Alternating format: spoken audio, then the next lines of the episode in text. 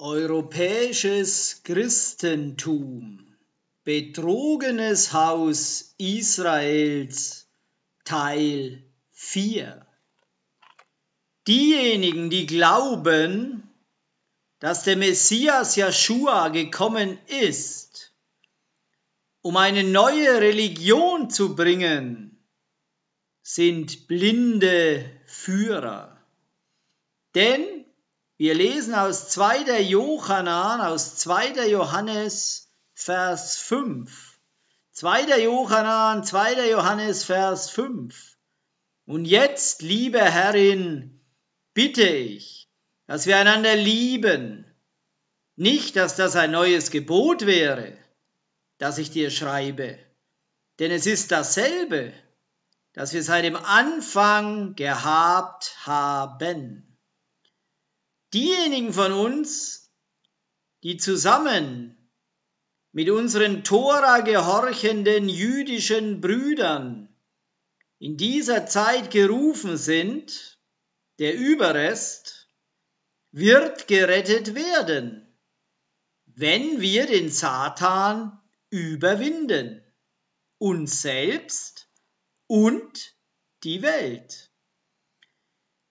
Wir lesen die mutmachende Botschaft aus Offenbarung Kapitel 14, Vers 12 wie folgt.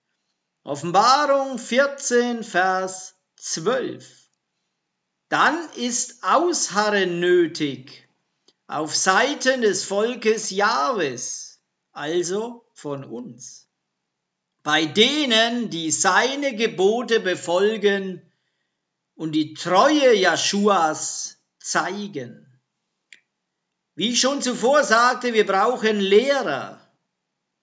Aber sie sollten uns schlussendlich mit dem Haus von Juda zusammenführen bei der Rückkunft des Messias.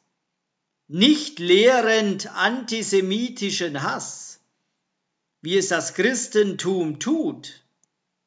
Denke darüber nach. Abrahams Nachkommen Erben entsprechend der Zusage. Dieser abschließende Satz von Galater 3, Vers 29 ist für mehr als 1900 Jahre missverstanden worden, seitdem er durch Schaul, durch Paulus erstmals geschrieben wurde. Galater Kapitel 3, der Vers 29. Und wenn ihr zu Messias gehört, seid ihr der Same Abrahams und Erben nach der Verheißung. Galater 3 ist einer von ein paar Hinweisen der Heiligen Schrift, die durch das Christentum gebraucht werden, zu versuchen, und zu beweisen, dass die Torah, verfasst durch Mose, durch Joshua, den Messias, abgeschafft wurde. Jedoch durch das sorgfältige Studium dieses Kapitels wird es klar, dass genau das Gegenteil wahr ist. Der einzige Teil des Gesetzes, der entfernt wurde, Gemäß von Galater 3 war, als Joshua verflucht wurde, als er am Holz hing. Als das Pesachopfer für die Sünden der Erstlingsfrüchte, der verlorenen Schafe aus dem Haus Israel, die Jahwe fleißig herausruft aus den Kirchen dieser Welt. Er tat hinweg das Opfergebot des Gesetzes im Hinblick auf Sünde. Galater Kapitel 3 Ihr dummen Galater, wer hat einen Zauberspruch über euch gesprochen? Vor euren eigenen Augen wurde Joshua, der Messias, völlig eindeutig als der gemalt, der zum Tod als Verbrecher verurteilt wurde. Ich möchte von euch nur dieses eine wissen.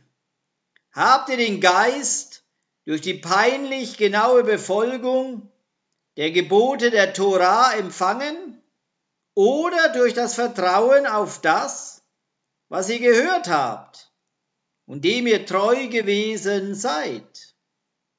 Seid ihr wirklich so dumm?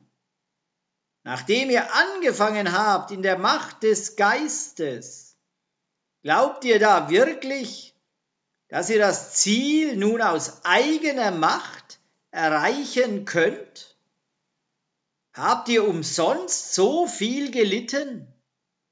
Wenn ihr das denkt, dann war euer Leiden tatsächlich umsonst. Was ist mit Elohim?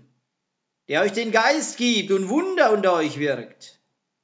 Tut er das wegen eurer peinlich genauen Befolgung der Gebote der Torah oder wegen eures Vertrauens auf das, was ihr gehört habt und dem ihr treu gewesen seid? Mit Abraham war es dasselbe. Er vertraute Elohim Jahwe und war ihm treu. Und das wurde ihm als Gerechtigkeit angerechnet.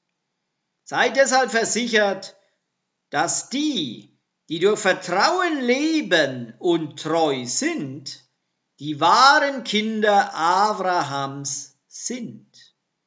Auch die Tenach, die voraussah, dass Elohim Jahwe die Heiden für gerecht erachten würde, wenn sie durch Vertrauen leben und treu sein würden, sagte Abraham im Voraus die gute Nachricht. In Zusammenhang mit dir werden alle Gojim gesegnet sein. So sind also die, die sich auf Vertrauen verlassen und treu sind, mit Abraham zusammen gesegnet, der vertraute und treu war.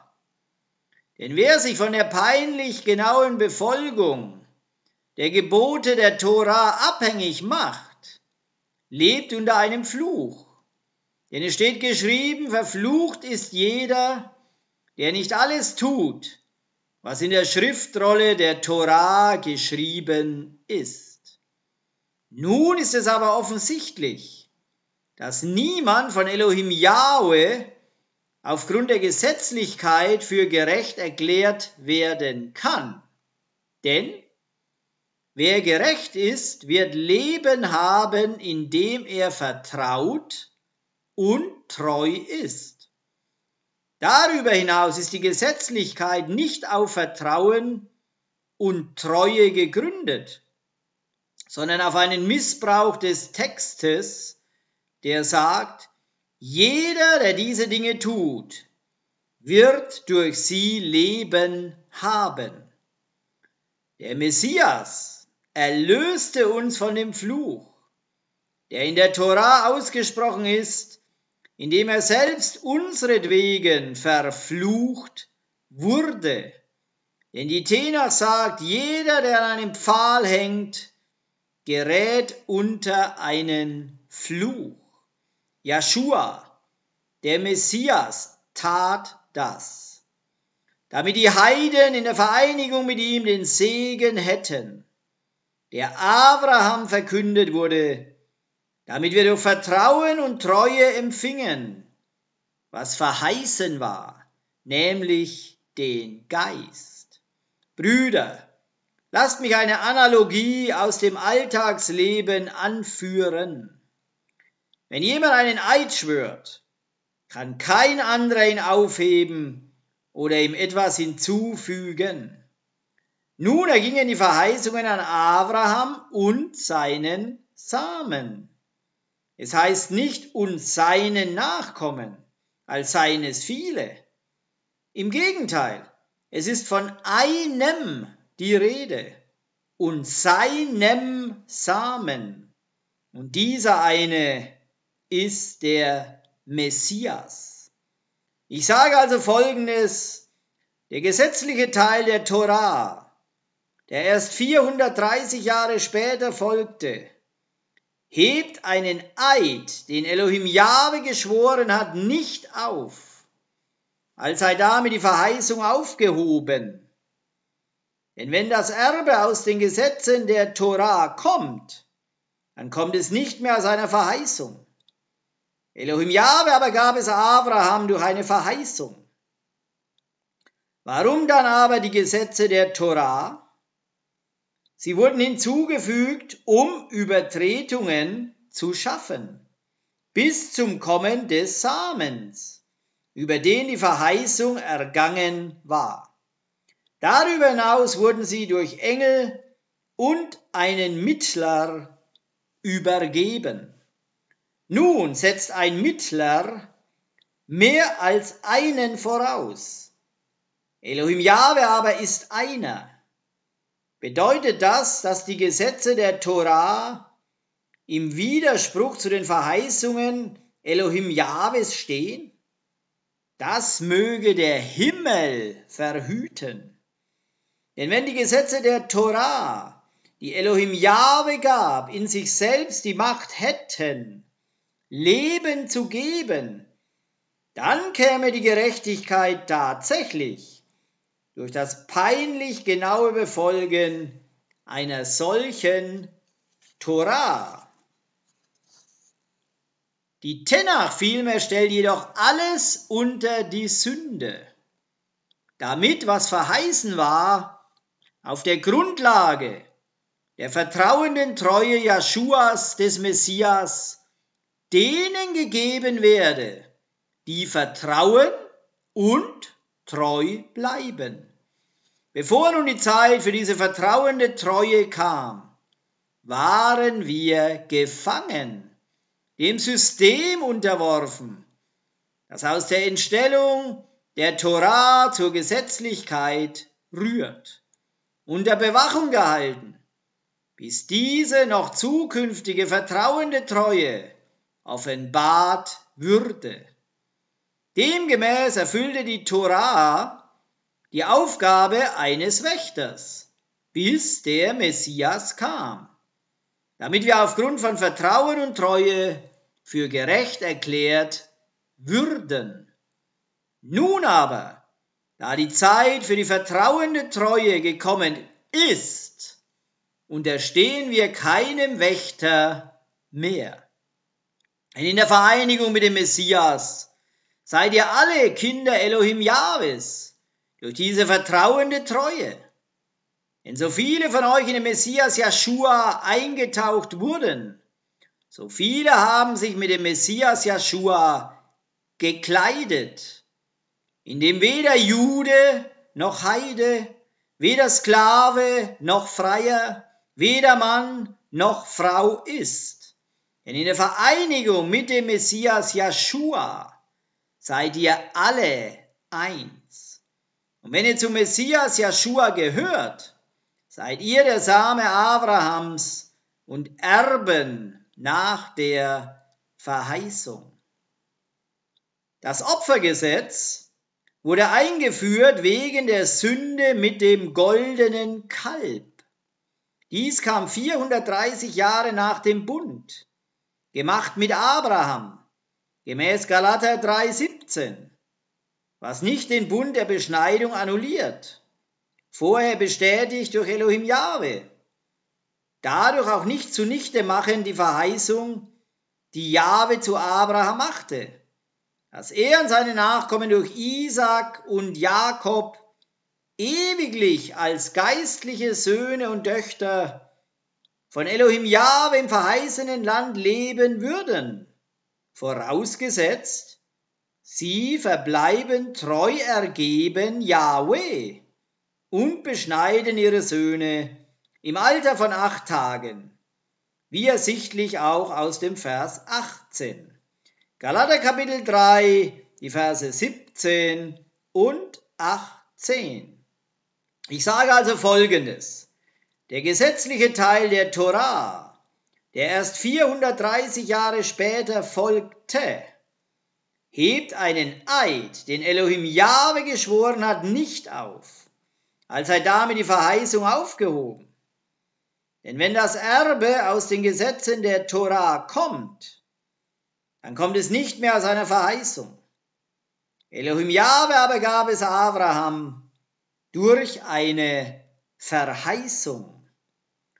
Obgleich uns in Galater 3, 24 gesagt wird, dass das Opfergesetz unser Lehrer sei, um uns zu helfen, zu verstehen, dass es da ein Opfer geben müsse, wo Blut vergossen werden muss, zu jeder Zeit wegen der Sünde, bis der Messias das Opfer wurde, als er gepfahlt wurde und uns sein Lebensblut für die Vergebung der vergangenen Sünden seines Volkes gegeben hat, verbleibt nicht länger eine Notwendigkeit für ein Opfer im Hinblick auf Sünde.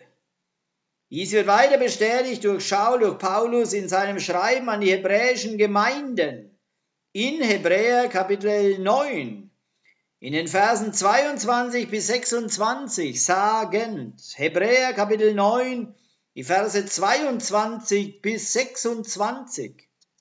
Ja, nach den Worten der Torah wird nahezu alles durch Blut gereinigt. Wahrhaftig, ohne das Vergießen von Blut gibt es keine Vergebung der Sünden. Auf diese Weise mussten nun also die Abbilder der himmlischen Dinge gereinigt werden. Die Himmel ein besseres Opfer als diese. Denn der Messias ist eingegangen in einen heiligsten Ort, nicht von Menschen gemacht und nur ein Abbild des wahren Ortes, sondern in den Himmel selbst um nun unsretwegen in der Gegenwart Elohim Jahwes zu erscheinen. Darüber hinaus ist er nicht in den Himmel eingegangen, um sich selbst wieder und wieder zu opfern, wie der Kohen Gadol, der hohe Priester, der den heiligsten Ort Jahr für Jahr betritt mit Blut, das nicht sein eigenes ist. Denn dann hätte er viele Male den Tod erleiden müssen seit der Schaffung des Universums. Es ist aber so, dass er ein einziges Mal erschienen ist, am Ende der Zeiten, um durch die Opferung seiner selbst die Sünde abzutun. Jedoch ist es wichtig zu verstehen, dass die Beschneidung niemals angeblich ein Opfer für alles Mögliche sein sollte sondern dass er ein ewiges Zeichen des Bundes zwischen Jahwe und Abraham und seiner Nachkommenschaft durch Isaac und Jakob ist. Dennoch müssen wir uns der Tatsache bewusst sein, dass die allererste Sache war, die das Haus Israels tat, als sie unter die heidnischen Kulturen der Welt angepasst wurde, die Beschneidung ihrer Söhne zu stoppen. Dies ist auch ein bedeutender Punkt der Auseinandersetzung mit denjenigen, die nicht an die Zwei-Häuser-Lehre glauben, die überall in der Heiligen Schrift zu finden ist. Wenn du glaubst, dass du nur einfach ein Messianischer bist, mit sehr wenig oder gar keinem jüdischen Blut, fließend durch deine Adern, Warum gehst du da nicht einfach in das Kirchensystem zurück, von dem du gekommen bist? Messianische Juden glauben, dass sie die gesamte Tora halten sollten.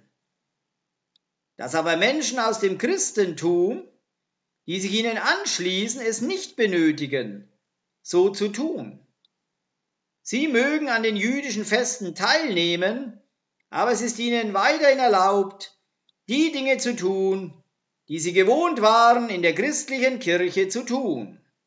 Trotz Elohim Jahwes Anweisung an Mose in 4. Mose Kapitel 15, Vers 15, sagend 4. Mose 15, Vers 15. In der Versammlung soll ein und dieselbe Ordnung gelten für euch und für den Fremden, der bei euch wohnt. Eine ewige Ordnung für eure Generationen wie ihr, so soll der Fremde sein vor Yahweh. Das Wort immerwährend, wie hier erwähnt, bedeutet, dass das Gesetz für immer ist. Auch während des Königreiches Elohim Jahwes und auf die Ewigkeit hin. Wie wir in Offenbarung Kapitel 22, Vers 14 in dieser Weise lesen. Offenbarung Kapitel 22, der Vers 14. Wie gesegnet sind die, die ihre Gewänder waschen, damit sie das Recht haben, vom Baum des Lebens zu essen und durch die Tore in die Stadt einzugehen. Dies ist auch die Stadt, wo Abraham glaubte, dass er sie eines Tages betreten würde. Wie wir lesen aus Hebräer Kapitel 11, die Verse 9 und 10, wie folgt. Hebräer Kapitel 11, die Verse 9 und 10. Indem er vertraute, lebte er als zeitweiliger Einwohner im Land der Verheißung, als sei es nicht seines, und blieb in Zelten mit Jitzak und Jakob, die mit ihm empfangen sollten, was verheißen war. Denn er erwartete die Stadt mit ewigen Grundsteinen, dessen Architekt und Erbauer Elohim Yahweh ist. Wir wissen, dass Abraham schon befähigt war, das verheißene Land für immer zu erben. Aber weil er und unsere anderen Väter und Mütter im Glauben, im Glauben starben, sie es bis jetzt nicht erbten. Wie berichtet in Hebräer Kapitel 11, Vers 13 und in den Versen 39 und 40 in dieser Weise. Hebräer Kapitel 11, der Vers 13. Alle diese Menschen vertrauten, bis sie starben, ohne zu empfangen, was verheißen worden war. Sie hatten es lediglich aus der Entfernung gesehen und begrüßt, während sie bekannten, dass sie fremde und zeitweilige Bewohner der Erde waren ganz wie wir heute. Hebräer Kapitel 11, die Verse 39 und 40. Ihnen allen wurde ihr Verdienst bezeugt aufgrund ihres Vertrauens. Dennoch empfingen sie nicht, was verheißen war. Denn Elohim Jahwe hat etwas Besseres geplant, das auch uns mit einschloss, so dass sie nur gemeinsam mit uns zum Ziel gebracht werden sollten. Gleich wie es Joshua war, als er der Erstgeborene aus den Toten wurde.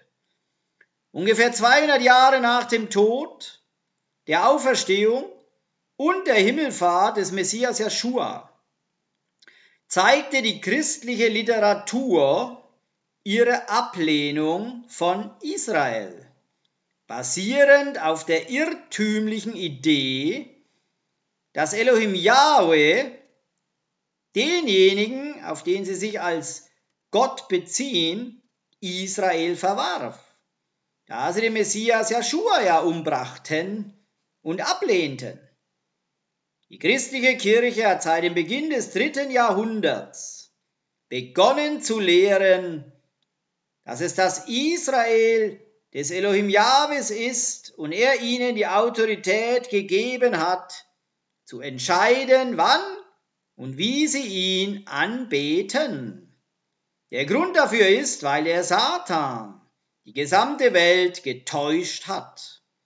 Die Hauptabsicht des Kommens des Messias Joshua beim ersten Mal auf die Erde misszuverstehen und demgemäß auch das wahre Evangelium über das kommende Königreich von Elohim Yahweh.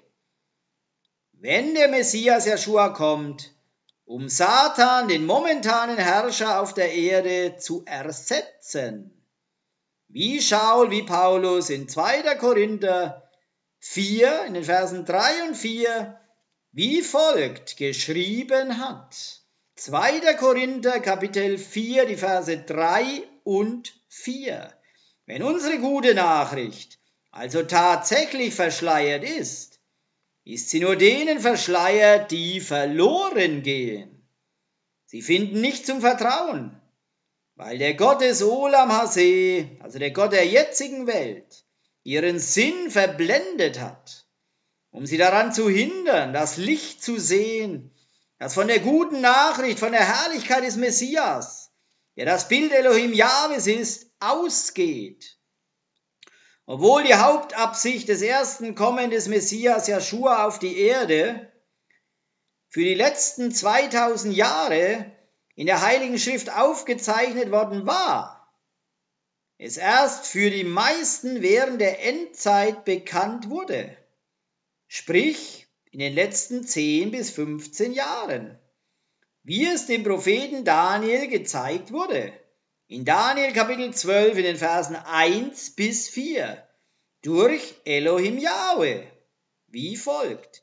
Daniel Kapitel 12, die Verse 1 bis 4. Und in jener Zeit wird Michael auftreten, der große Fürst, der für die Söhne deines Volkes eintritt. Und es wird eine Zeit der Bedrängnis sein, wie sie noch nie gewesen ist, seitdem irgendeine Nation entstand, bis zu jener Zeit. Und in jener Zeit wird dein Volk errettet werden, jeder, den man im Buch aufgeschrieben findet. Und viele von denen, die im Land des Staubes schlafen, werden aufwachen, die einen zu ewigem Leben und die anderen zur Schande, zu ewigem Abscheu. Und die Verständigen werden leuchten wie der Glanz der Himmelsfeste. Und die, welche die vielen zur Gerechtigkeit gewiesen haben, leuchten wie die Sterne immer und ewig. Und du, Daniel, halte die Worte geheim und versiegle das Buch bis zur Zeit des Endes.